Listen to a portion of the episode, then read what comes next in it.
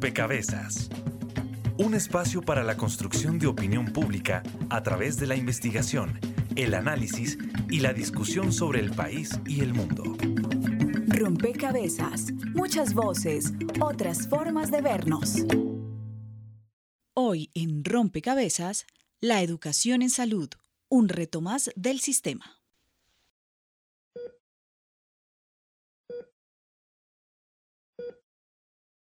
Yo quiero arrancar diciendo que a título personal no creo en el sistema de salud existente. De personas aclamando, suplicando un derecho fundamental.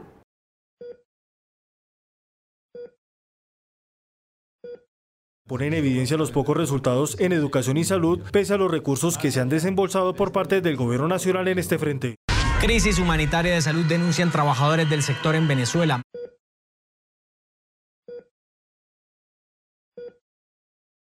En El Salvador, cada año un promedio de mil médicos aspiran a formarse en diversas especialidades médicas.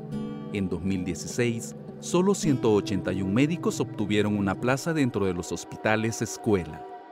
El problema que tenemos ahora es que el Ministerio de Salud ha utilizado una serie de subterfugios legales para precarizar nuestra condición de trabajadores.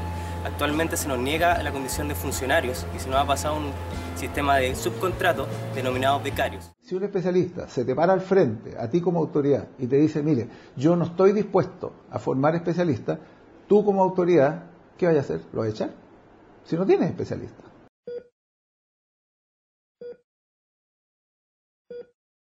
Mientras no se logre consenso, el problema de la falta de especialistas en el sistema de salud se mantendrá por varios años más. No tienes especialista. Un saludo a todos los oyentes, a todas las personas que se conectan y sintonizan a esta hora. Rompecabezas, muchas voces, otras formas de vernos.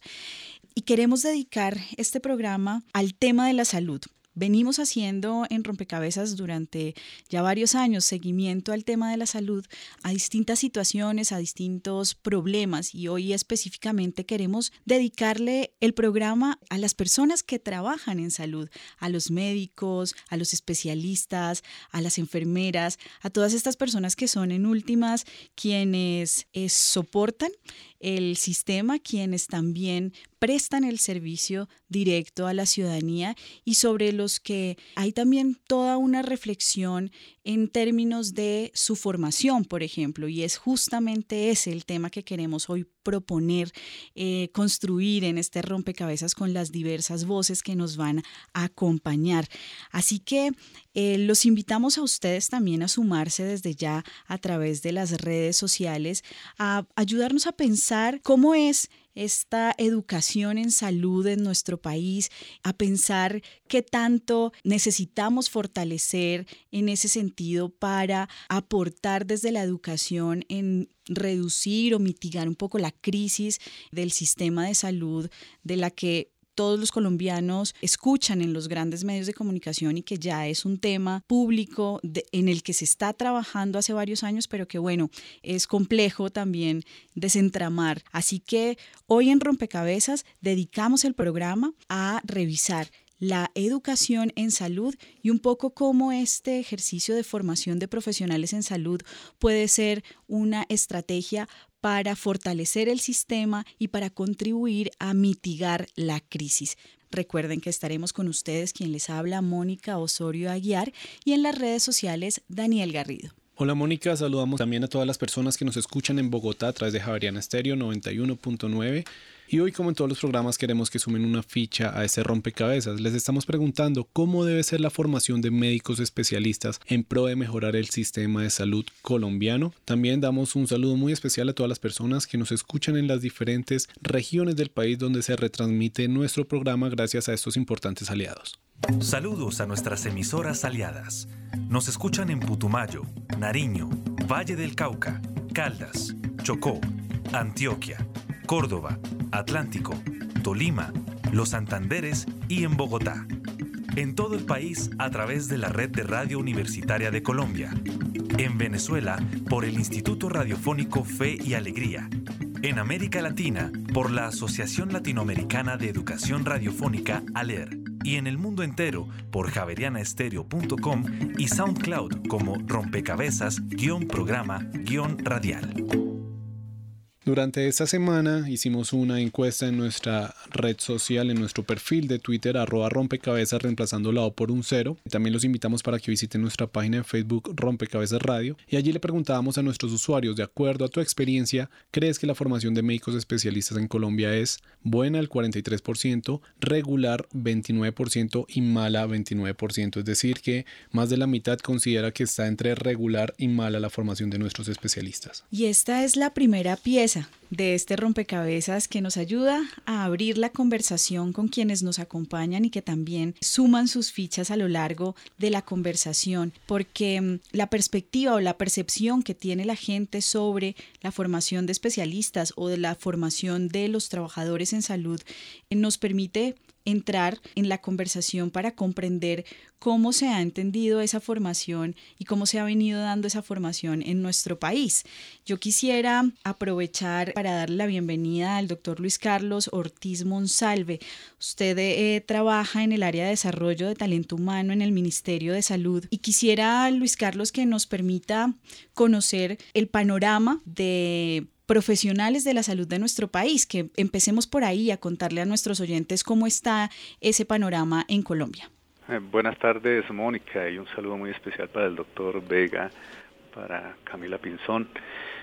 Básicamente podemos decir que hoy en el país estamos viviendo un proceso donde confluyen diferentes elementos que hay que tener en cuenta para el tema de la formación y la gestión de quienes, de las personas que trabajan por el bienestar de la salud de los colombianos. Hoy tenemos más de 800 mil personas que trabajan en el sector en los temas asistenciales, entre profesionales, auxiliares, técnicos, especialistas.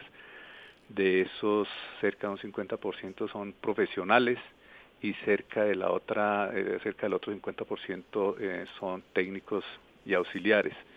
Eh, 95 mil médicos estimamos que hay, de los cuales 23 mil cuentan con alguna especialización en el área médico-quirúrgica.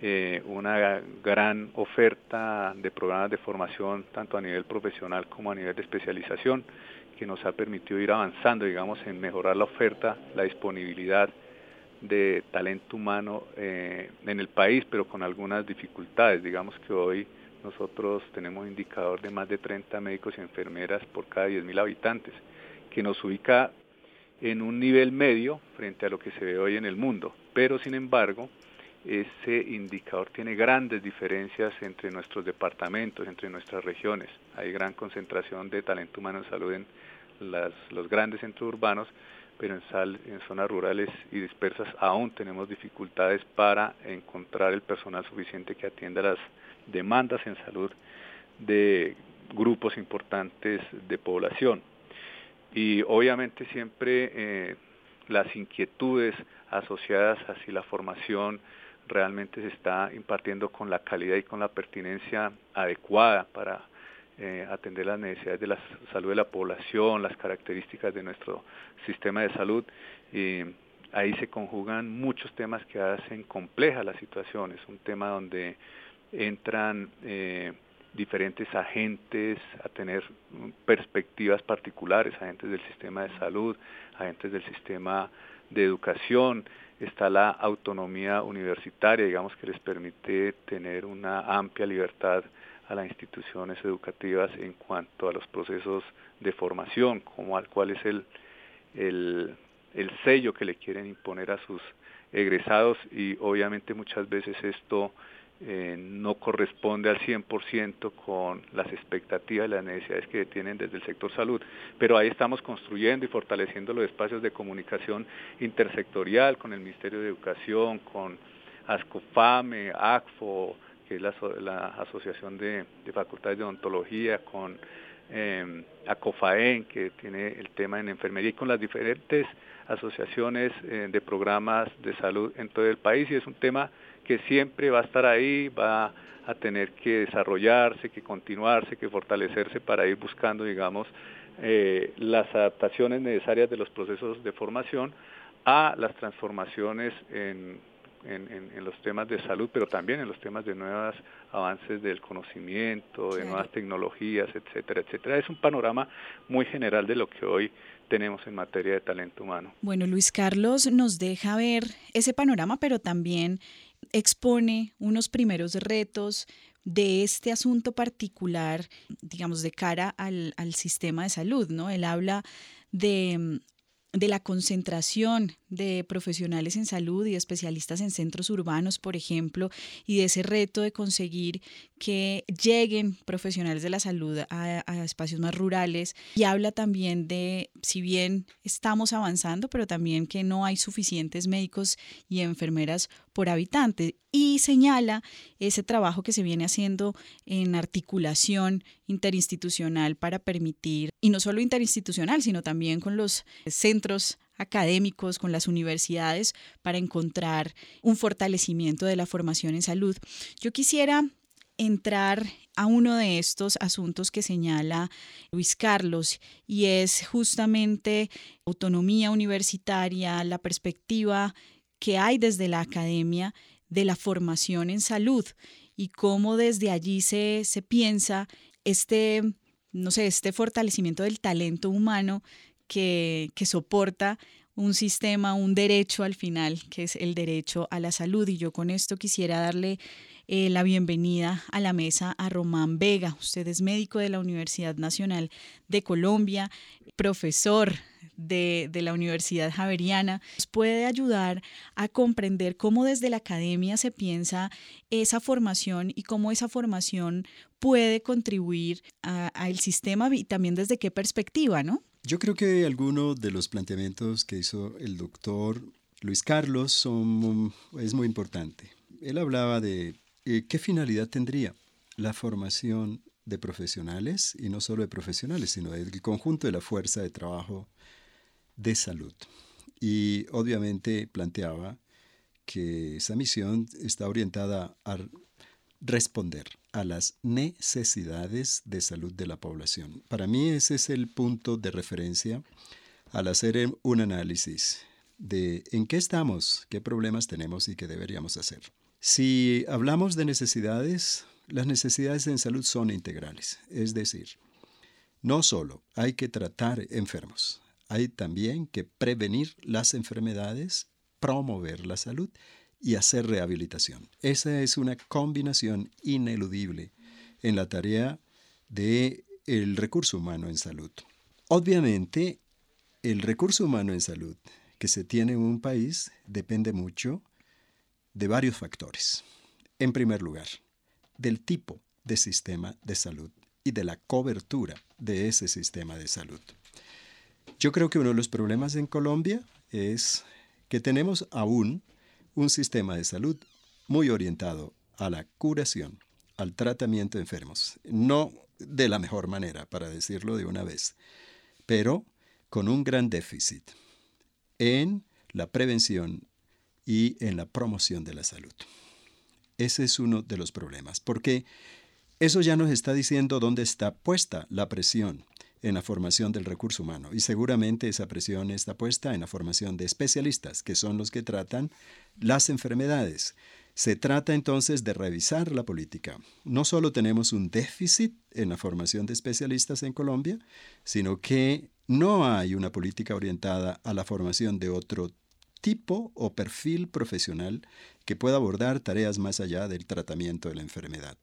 El segundo problema que yo veo, y voy a tratar de hacer este planteamiento general es la extracción social de los profesionales de la salud.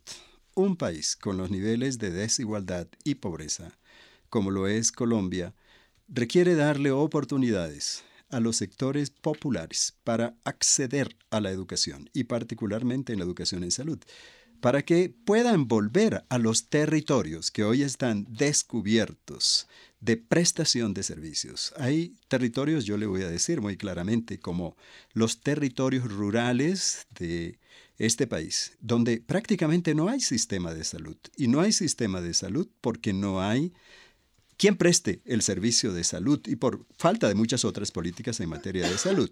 Y uno no puede pretender que eh, la extracción social de élite de los médicos de Colombia contribuya a ir, por ejemplo, a atender a las poblaciones desprotegidas, tanto en las zonas urbanas como en las zonas rurales. ¿Y ello por qué es así? En gran parte es porque la formación en salud está basada fundamentalmente y cada vez de modo más creciente en la educación privada, que es terriblemente costosa. No es fácil que las familias puedan pagar la enorme cantidad de recursos que está pidiendo la educación privada en Colombia. La educación pública es una educación que también se está privatizando. Cada vez hay que pagar más, incluso en las universidades públicas. Así que no es fácil que podamos romper ese, ese obstáculo dada esa situación. Y hay otra cuestión, otras dos cuestiones que rápidamente quiero plantear. Es la naturaleza de la educación en términos de qué es lo que se forma, qué tipo de recurso humano en salud se forma. Si uno revisa la historia colombiana de las políticas educativas en salud, yo mismo fui objeto de esas políticas, el incentivo está en la formación de médicos para tratar enfermos. Los contenidos curriculares están orientados a ello y obviamente eso es un problema muy grave. Pero hay otros desincentivos para que haya una fuerza de trabajo en salud adecuada en Colombia. Son las políticas laborales. Cuando un país tiene políticas laborales que precarizan los ingresos, nadie quisiera formarse allí porque no ve perspectivas económicas futuras. Y si además de eso, de los ingresos son no suficientemente buenos, usted tiene que endeudarse para pagar la educación, pues cualquier persona lo piensa dos veces. De modo que yo creo que aquí hay una serie de elementos que nos llevan a pensar, primero, por qué hay déficit, segundo, qué tipo de profesional estamos formando, ¿Por qué no hay una formación orientada de manera categórica a la formación de generalistas que puedan asumir no solo tareas de tratamiento, sino de prevención y promoción de la salud en Colombia, que es uno de los problemas críticos del sistema de salud que tenemos actualmente? Bueno, el profesor Román deja varios elementos, digamos que seguramente sobre los que volveremos más adelante, pero quisiera dar la bienvenida a María Camila Pinzón haciendo referencia a uno de los asuntos que mencionaba el profesor Román, justamente qué tipo de profesionales se están formando en la academia. Pero quisiera, María Camila, preguntarle por el tipo de profesionales también teniendo en cuenta las características de la población colombiana y las características de los territorios, es decir, eh, qué, tan, qué tan coherentes estamos siendo en, ese, en, esas, en esa profesionalización y de alguna forma cuáles son esos, esas expectativas que puede llegar a tener la población colombiana y el país sobre sus profesionales. Para responder esa pregunta es importante, pues desde mi punto de vista, tener en cuenta que tanto el sistema educativo en Colombia como el sistema general de seguridad social y salud de alguna manera responden a un modelo civilizatorio de la modernidad que tiene por fundamento, entre otros aspectos, fundamentarse en unos paradigmas epistemológicos empiristas, metodologías cuantitativas que excluyen los elementos de la subjetividad y la experiencia del sujeto eh, y que de alguna manera son funcionales a los intereses económicos eh, dominantes, que imponen también unos valores, unas creencias y unas ideologías que son propias del capitalismo, eh, de un modelo neoliberal. Entonces, si, si estamos preguntando cuáles son los profesionales que están saliendo, yo podría responder que son unos profesionales que cada vez se ajustan mejor al sistema que tenemos. Eh, si la pregunta fuera en qué sentido podrían ser mejores, la pregunta digamos que tendría que ahondar un poco más en si el sistema que tenemos es lo que mm, de, alguna manera responde mejor a una salud para todos y todas, si es un sistema que responde a una salud que se entendía como un estado de total bienestar, no solamente físico, con ausencia de enfermedad, sino a un estado de bienestar social, mental, eh, si es entendida como un derecho fundamental, si es entendida como un derecho humano fundamental, que de alguna manera le, le permita al individuo tener el poder o la capacidad de satisfacer sus propias necesidades y transformar su entorno. Yo creería que esa, el sistema que tenemos en este momento no responde o no tiene como fundamento esta definición de salud y por tanto los médicos que se están formando eh, de alguna manera articulados pues a un sistema de educación que al igual que otros servicios públicos ha pasado a constituirse también una mercancía eh, y como tal empieza a estar sujeta también a las leyes de, de la oferta y la demanda, pues está produciendo eh, profesionales que responden al sistema. Que esto sea lo mejor o no para el territorio, los territorios que como tú me estás expresando, como lo comentaba el doctor Vega, yo considero que no. Las necesidades de las personas, mm, y el doctor Vega lo, lo trata muy bien, dado que además es experto en el tema, pero, pero las necesidades de la comunidad muchas veces van incluso eh, no tan allá, o sea, no tanto al supraespecialista. Eh, y eso lo vemos también, que es un tema de pronto un poco paralelo, pero que puede ser oportuno en este momento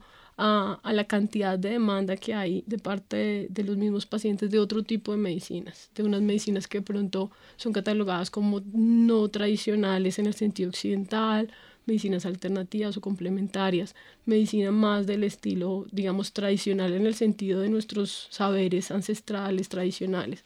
Entonces, sin duda, el sistema educativo sí está produciendo un, un profesional de salud, tanto médico, como especialista, pues en el caso de los médicos estoy hablando solamente porque no hay que olvidar pues que los profesionales de la salud no solamente somos los médicos, pero está produciendo médicos y médicos especialistas que responden al sistema.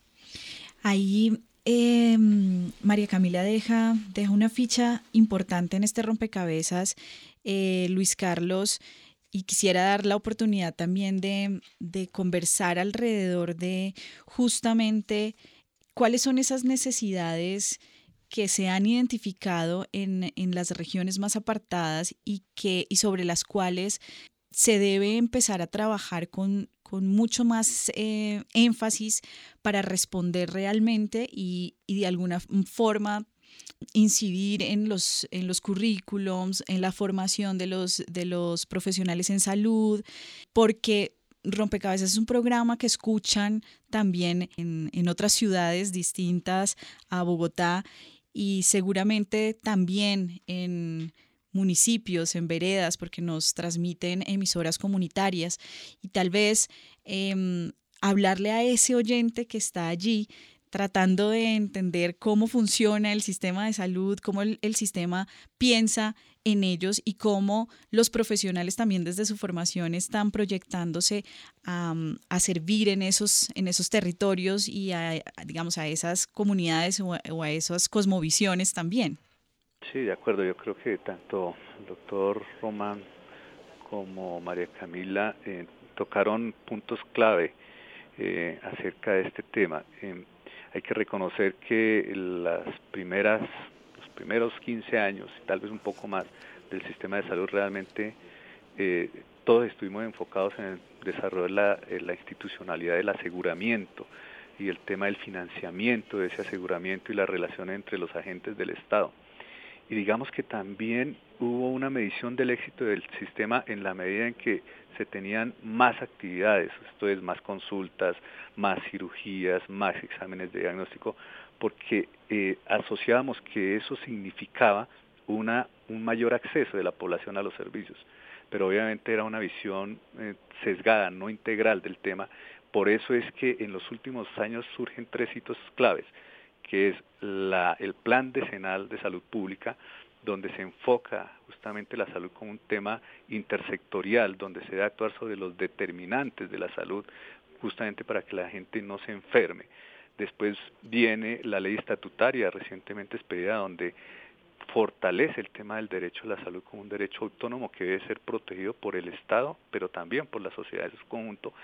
Y a raíz de eso surge la necesidad de tener un modelo que realmente integre todos estos elementos en función de la salud de la población. Por eso es que el Gobierno Nacional, el Ministerio de Salud, pone a disposición el modelo integral de atención en salud, donde justamente eh, elementos estratégicos de este modelo están los relacionados con los determinantes, con el enfoque integral, con la prevención y la gestión del riesgo, con la atención primaria en salud, el enfoque de salud y medicina familiar, que son realmente elementos que buscan un cambio tanto en la forma como se están llevando los servicios a la población, los servicios de salud, y también para que esto permee los procesos de formación.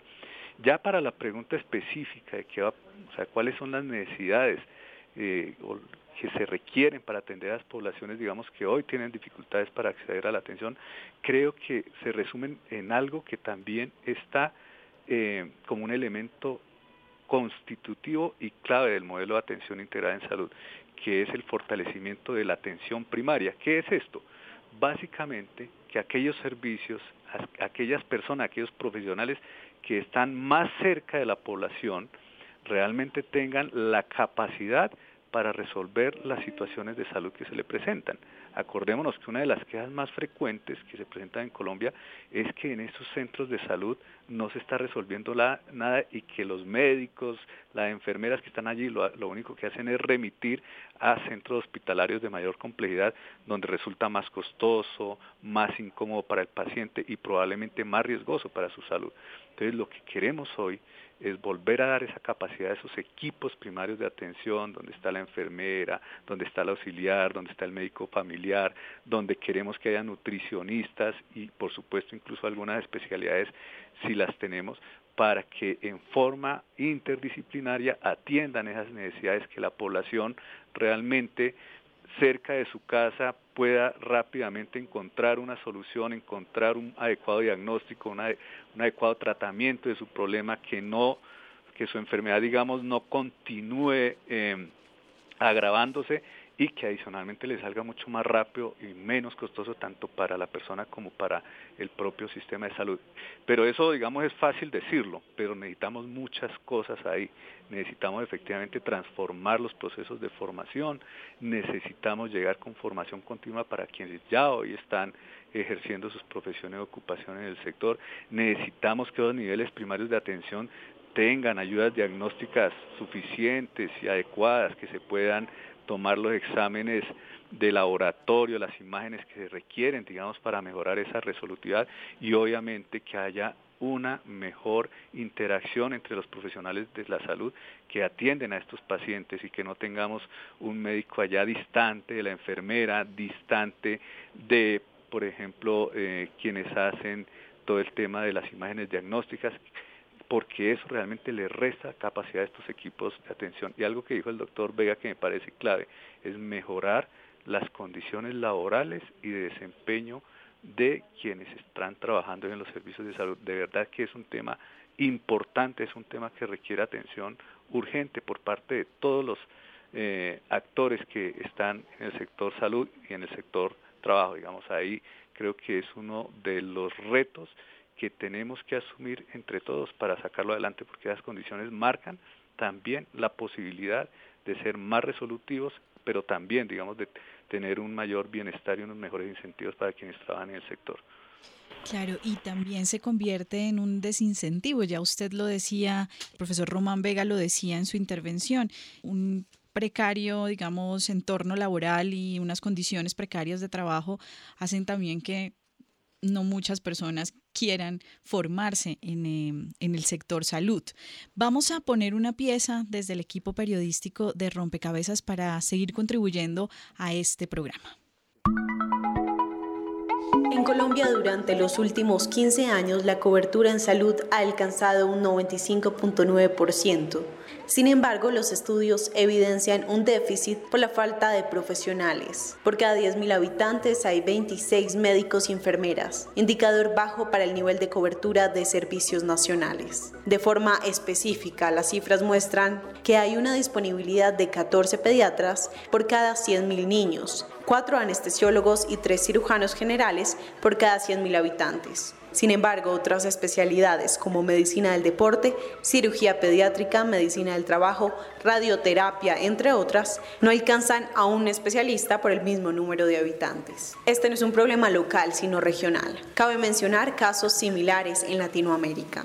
En Perú solo hay 8.074 médicos especialistas para las más de 30 millones de personas que requieren asistencia médica. Y en Ecuador se encuentra únicamente un 2% de hospitales con especialidades. La anterior información proviene de datos de los Ministerios de Salud de Colombia, Perú y Ecuador y del Centro de Estudios y Experimentación de Obras Públicas, CEDEX. Informa para Rompecabezas María Gabriela Novoa. Bueno, esta, esta pieza nos permite dar cuenta de que es un problema que no solamente es de Colombia, sino que también ocurre en otros países. Pero bueno, ahí valdría la pena, María Camila, eh, contarle a, a nuestros oyentes es Hemos hablado mucho de los modelos, modelo de formación, modelo de sistema de salud, y acá hay unos indicadores que eh, son bajos, pero respecto a qué, ¿Quién determina cuándo el número de profesionales es suficiente para la población? ¿Cuáles son esos eh, criterios, digamos, internacionales a los que estaríamos buscando llegar? Y de alguna forma, cómo eso también se conecta con esas propuestas de eh, las universidades para ampliar la oferta de cupos o bueno, ampliar también ese, ese ejercicio de formación de profesionales en salud. La cifra que se tiene ahorita y teniendo en cuenta que Colombia aspira pues a estar dentro de la OCDE, ellos hablan de que más o menos tiene que haber un 3.8 por cada mil habitantes o 38 médicos, excluyendo a los otros trabajadores de la salud por cada mil habitantes. Nosotros tenemos 1.9 médicos y médicas por cada mil. Pues según digamos este estándar, definitivamente sí estamos en déficit.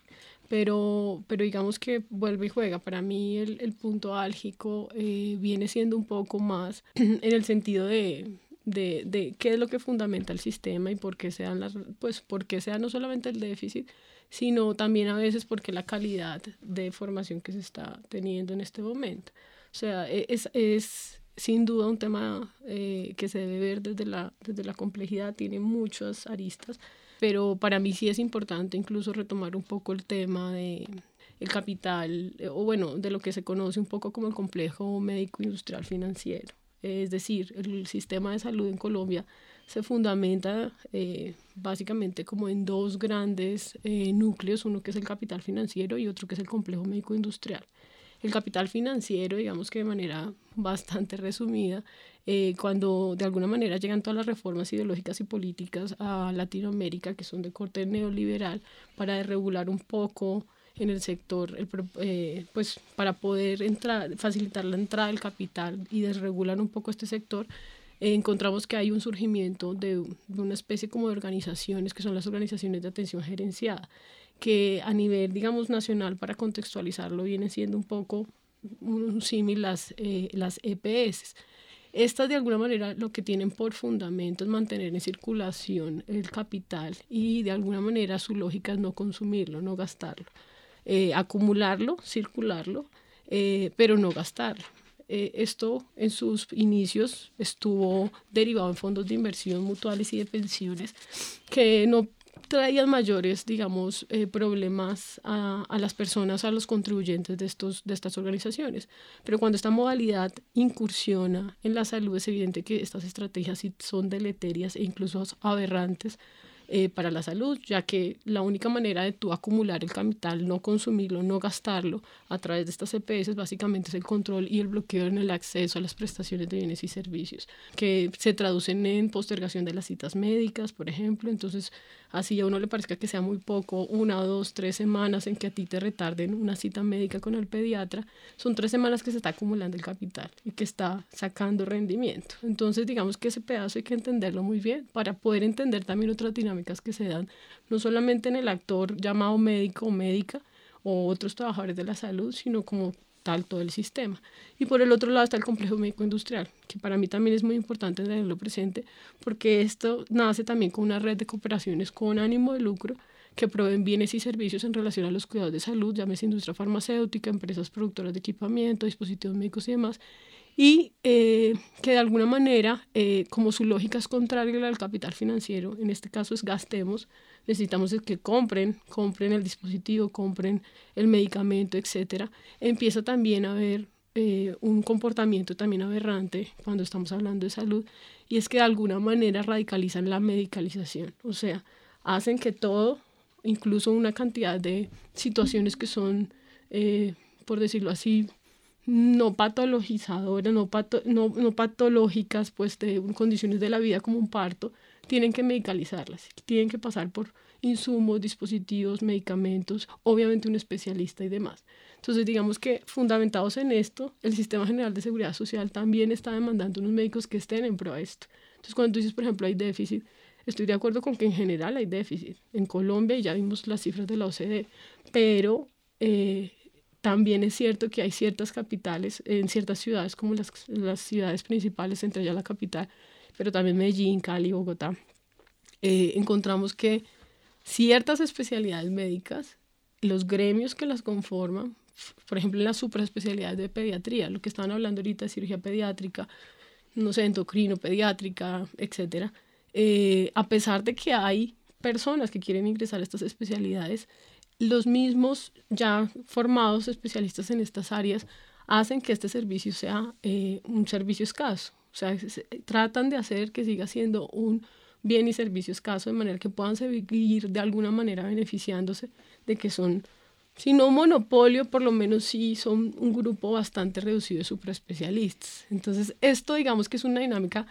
que para mí no es solamente el número absoluto, el número absoluto sin duda estamos en, déficit. En esa descripción que nos hace María Camila me, me causa, digamos, preocupación ver en cómo se articula ahí la academia. Es decir, eh, usted hacía esta división eh, con dinámicas y económicas transversales muy distintas cada una, pero eh, usted bien lo decía, mm, aberrantes, usted lo señalaba, pero quisiera saber es en esa, en esa descripción que hace María Camila, cómo está reaccionando o actuando la academia, profesor Román.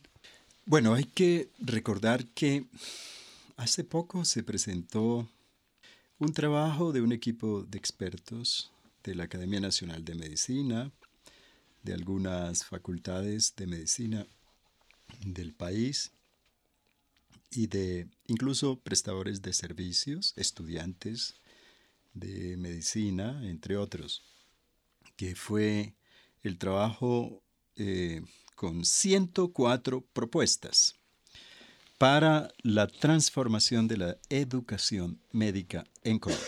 Es un documento que pues hay que verlo, hay que leerlo con cuidado, Em, y yo creo que aquí, hay algunos elementos eh, que son propuestas importantes, pero hay otras ausencias, me parece a mí, en, en esa propuesta que se ha hecho a las autoridades, al Ministerio de Educación, que es, eh, yo voy a plantear problemas aquí. La educación médica en Colombia está bajo el gobierno del Ministerio de Educación.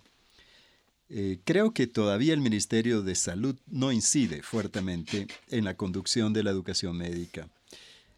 Eh, la educación médica descansa fundamentalmente en las universidades, pero la práctica médica no es solo una práctica de formación en instalaciones universitarias, es una práctica de formación en los servicios, pero no solo en los servicios hospitalarios, sino también en los servicios ambulatorios, es decir, centros de salud, puestos de salud y en la propia comunidad. Yo creo que la educación médica en Colombia, a pesar de estas propuestas, todavía no avisora adecuadamente que hay que hacer una nueva reforma. Hay que generar una nueva cultura de la formación de el recurso humano en salud en este país. Eh, esa reforma tiene que repensarse en términos de quién conduce el proceso de formación médica en Colombia. Creo que ahí hay una propuesta de crear un Consejo Nacional para la conducción de políticas de educación en salud. Ojalá ese consejo se integre, pero que el consejo sea incluyente de visiones integrales de la formación del personal en salud en Colombia, porque una de las cosas que habrá que, unas medidas que habrá que tomar, es una reforma del contenido de los currículos de formación profesional en nuestro país. Nuestros currículos están muy orientados a un tipo de medicina asistencialista, biomédica, ello quiere decir muy centrado en el cuerpo y muy centrado en los procesos biológicos, pero la salud, todos sabemos, no es un tema simplemente biológico, lo que menos es, y eso lo reconocen todos los expertos a escala global, es un tema biológico, la salud es un tema social de fondo.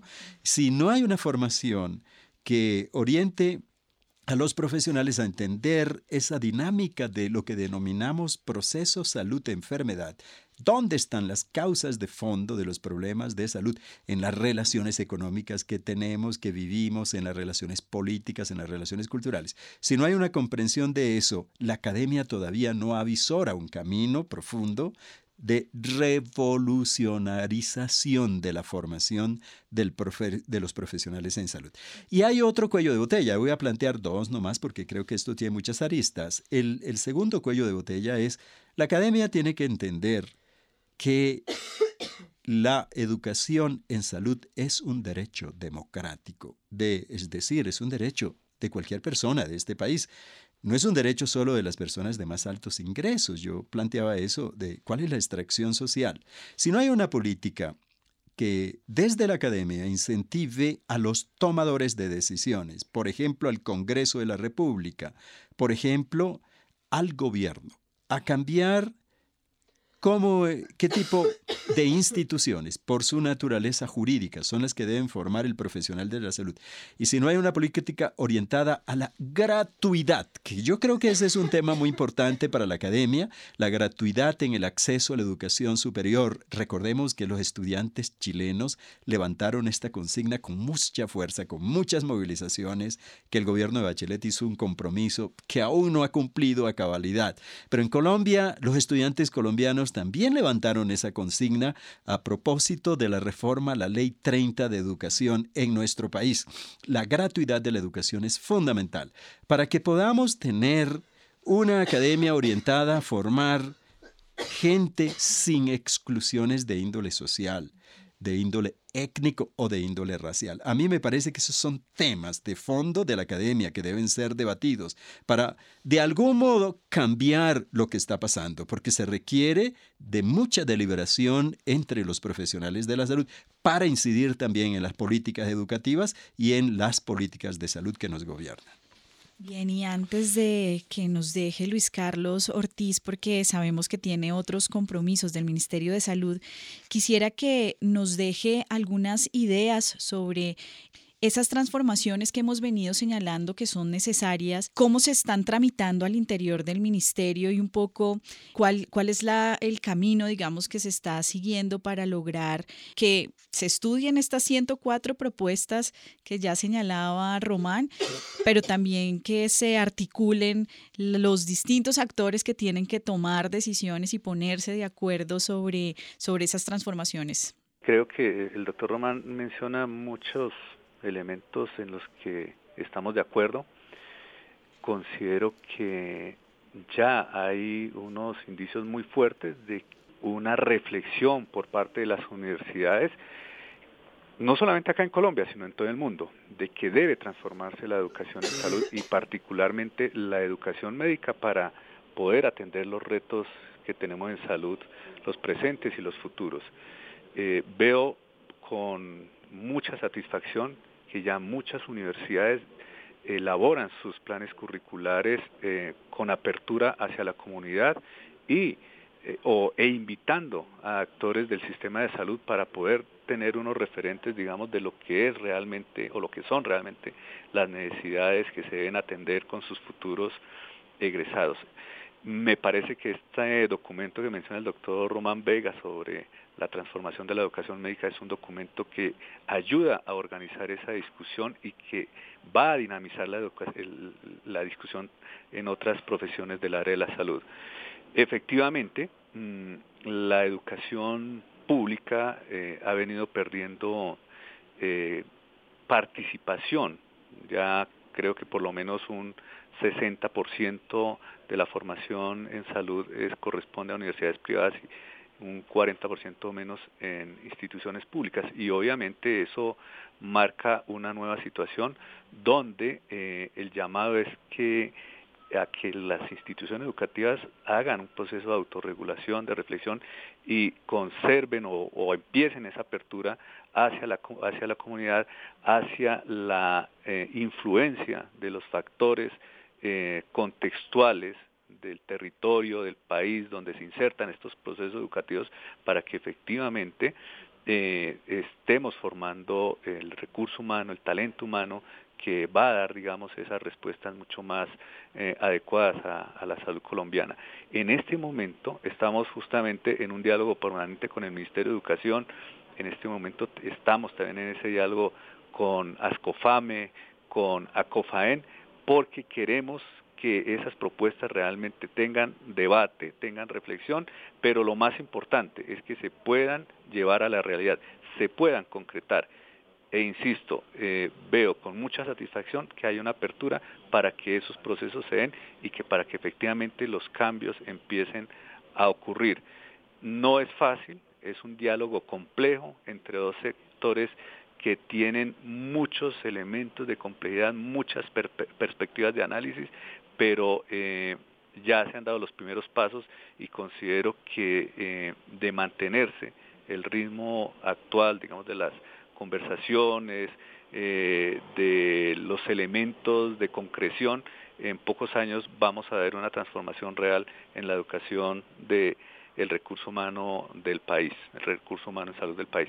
Muchísimas gracias, Mónica, muchísimas gracias al doctor Vega, a la doctora Camila Pinzón, y bueno, espero que continuemos en estas charlas que realmente orientan a las personas, al país sobre cuáles son los elementos del debate que debemos estar eh, asumiendo para que realmente eh, logremos soluciones efectivas. A usted, eh, doctor Luis Carlos Ortiz Monsalve, del Ministerio de Salud, específicamente del área de desarrollo del talento humano, muchísimas gracias por acompañarnos hasta este momento en Rompecabezas. Nosotros continuamos con el diálogo, construyendo, poniendo más fichas en este programa. Vamos ahora a darle paso a las fichas que desde la ciudadanía también suman a Rompecabezas. El equipo de Rompecabezas acudió a médicos especialistas y les hizo esta pregunta. ¿Cómo debe ser la formación de especialistas en pro de mejorar el sistema de salud colombiano? En Colombia hay déficit en muchas áreas de especialidades médicas, como la medicina interna, pediatría y algunas supraespecialidades como la cirugía vascular, cirugía oncológica y cirugía de cabeza y cuello. El estudio juicioso de la epidemiología de los colombianos debe llevar a que las facultades de medicina que dan cursos de posgrado racionalicen la educación, pongan al servicio de los pacientes estas especialidades la formación preuniversitaria y la carrera de medicina general deben afianzar los procesos para que estos especialistas tengan una mayor vinculación desde su pregrado con la especialidad a cursar. La distribución de los especialistas a nivel nacional también es importante, pues se han centrado históricamente en las grandes capitales, dejando desprotegido a los centros más pequeños, pueblos o ciudades más pequeñas, teniendo el paciente que demorar en la atención o trasladarse recurriendo a sus propios medios o los que le brinda la EPS y demorando en muchos casos la atención oportuna de las patologías de estos enfermos. La formación de los especialistas debe ser en primera medida accesible para todos los médicos, debe ser amigable en el sentido de que deben tener una remuneración económica por las horas invertidas de trabajo y estudio, debe ser justa, debe tener unos tiempos de descanso y de estudio adecuados, debe ser completa, debe estar incluyendo los mejores centros de formación y los mejores docentes que deben ser reconocidos y pagados por las universidades. En mi concepto esas son las claves para que se formen buenos especialistas. En Colombia hace falta una mejor educación en promoción y prevención en salud. Creo que debería difundirse la promoción y prevención en salud también en las familias y obviamente en cada especialidad médica eh, los programas de, de, promoción en salud y prevención pues son distintos dependiendo del enfoque y, y creo que debería entrenarse a los especialistas específicamente para eso. Pues es muy importante considerar como bastantes esferas. Por ejemplo, en la profesional, en la profesional pues que los títulos sean homologables también con otros países y los programas, es decir, por ejemplo, en los tiempos. Una diferencia de aquí a otros países es que aquí, por ejemplo, los títulos en cirugía se dan por tiempo. En cambio, en otros países se está rotando y se está haciendo hacia un número de procedimientos que se puedan hacer. En la parte humana, pues considerar que, que el especialista es una persona y es un profesional. Entonces, ese, entonces eh, en esta forma pues en la parte humana, pues que, tiene familia, que tiene derecho a un posturno, que tiene derecho a un preturno, que tiene derecho a, unas horas eh, limitadas a la semana, tanto en el hospital y que deben estar distribuidas tanto académicamente como en el servicio en el hospital.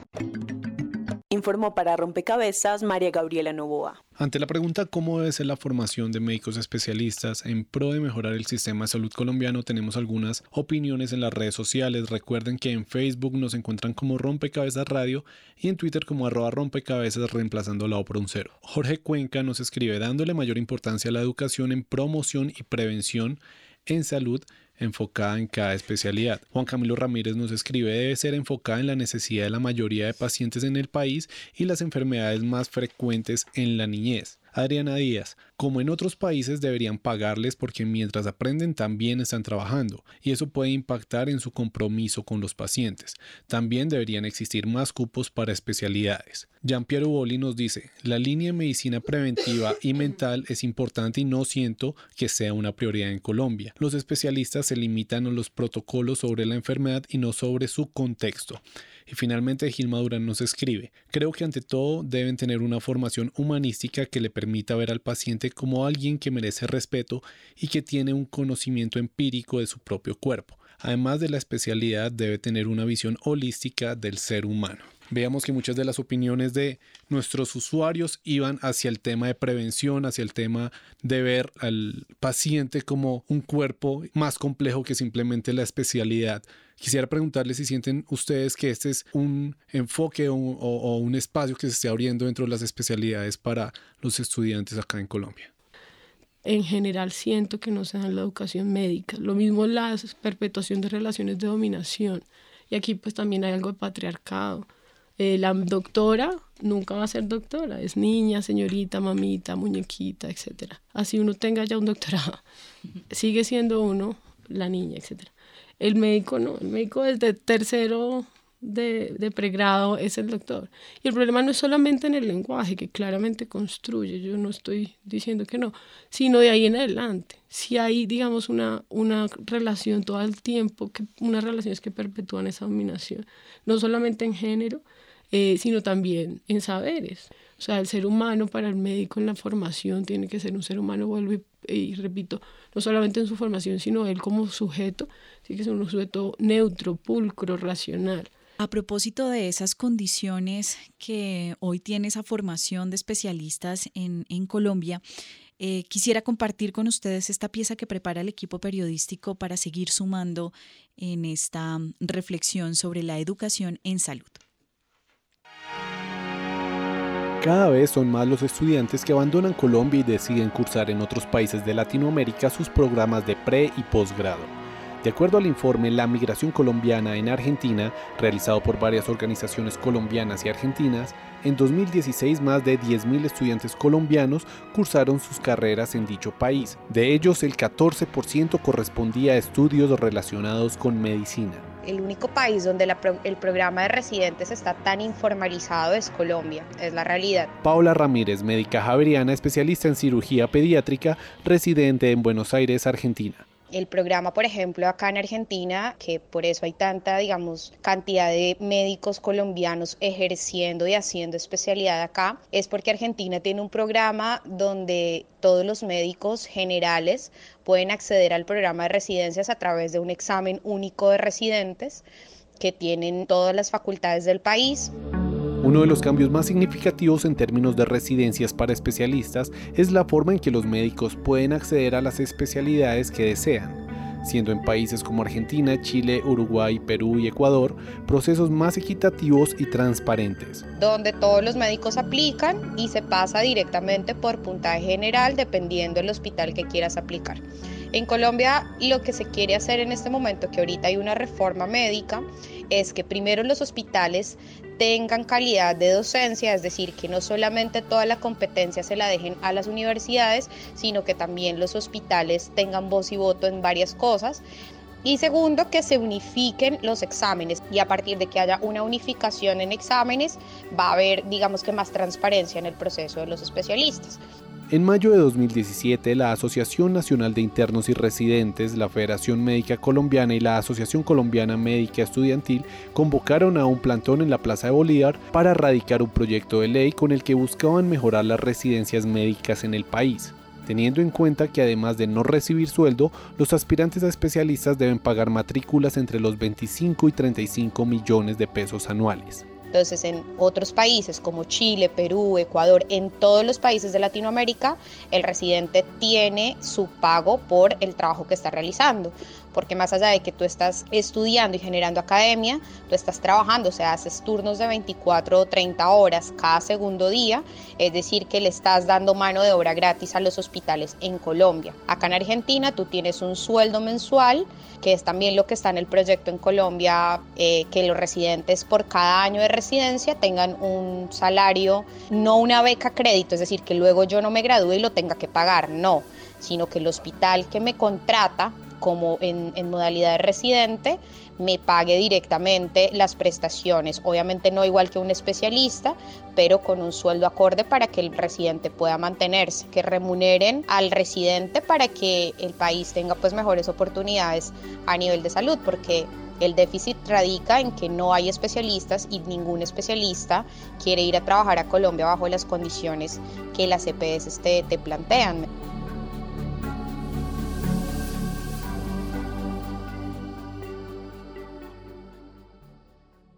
Román, en ese mismo sentido, una idea corta para los ciudadanos. Primero, ciudadanos somos todos, profesionales de la salud y pacientes. Yo creo que un llamado es aprendamos a mirar la salud no como un fenómeno de finalidades comerciales ni simplemente biológico, es un tema social que demanda la construcción de todos y de todas.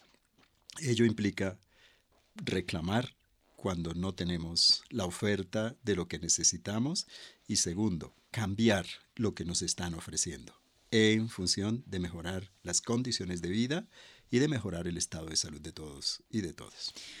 En este rompecabezas hemos construido alrededor de la educación en salud también un análisis sobre lo que es en sí mismo el sistema de salud pero también sobre cómo nos implica como ciudadanos, a todos, tanto a profesionales de la salud como a pacientes. Así que esta invitación a que se sigan construyendo los rompecabezas en sus conversaciones. Así que terminamos esta emisión dándole las gracias, por supuesto, a quienes nos acompañaron en la mesa, el doctor Román Vega, María Camila Pinzón y el doctor Luis Carlos Ortiz, que nos acompañó hasta hace un momento. A ustedes gracias y por supuesto a, los oyentes, a ustedes que suman sus fichas a través de las redes sociales. Los esperamos en una próxima emisión. Estuvieron con ustedes hoy Mónica Osorio Aguiar, quien les habla, en las redes sociales Daniel Garrido y en la producción de Rompecabezas Juan Sebastián Ortiz.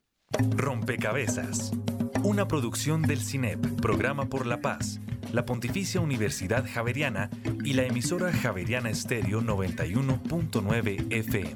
Rompecabezas, muchas voces, otras formas de vernos. Los paisajes sonoros de Rompecabezas cuentan con audios tomados de distintas fuentes. Para conocer el origen del material, diríjase a www.cinep.org.co.